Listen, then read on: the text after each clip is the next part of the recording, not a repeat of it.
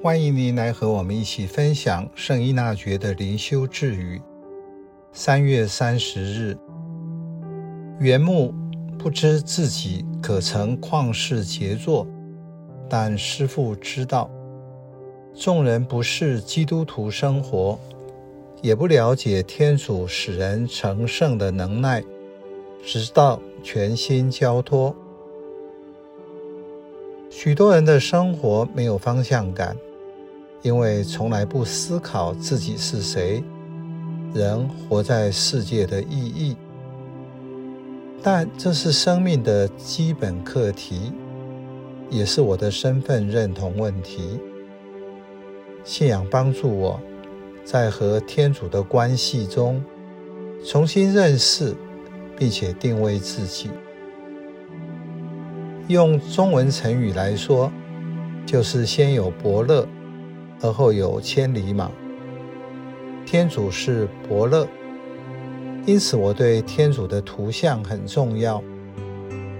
真实的天主愿意和我建立亲密关系，但是在信仰初期，我和他不熟悉，接触超越时会感到害怕，就像哑巴狼、梅瑟。或伊撒意亚先知等，和天主初次相遇一样，慢慢地认识他，接受他。而除非我能够认识交托，在天主前，我才会自由，而且成为真正的自己。因此，回到人受造的初衷，去意识到，原木自己不知道。自己会成为什么？问题是，我现在已经是半成品，不知道成品是什么。有点像圣依纳爵在邦布罗纳时一样，当整个人被击碎了，才会觉醒。这时会成为原木，让雕刻家雕塑。踏上生命新的旅程。当我们有意识，就会意识到我是谁。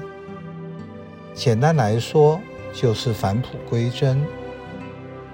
这个情况是发生在关系中。为什么妈妈对小孩的注视那么重要？因为如同我被天主注视。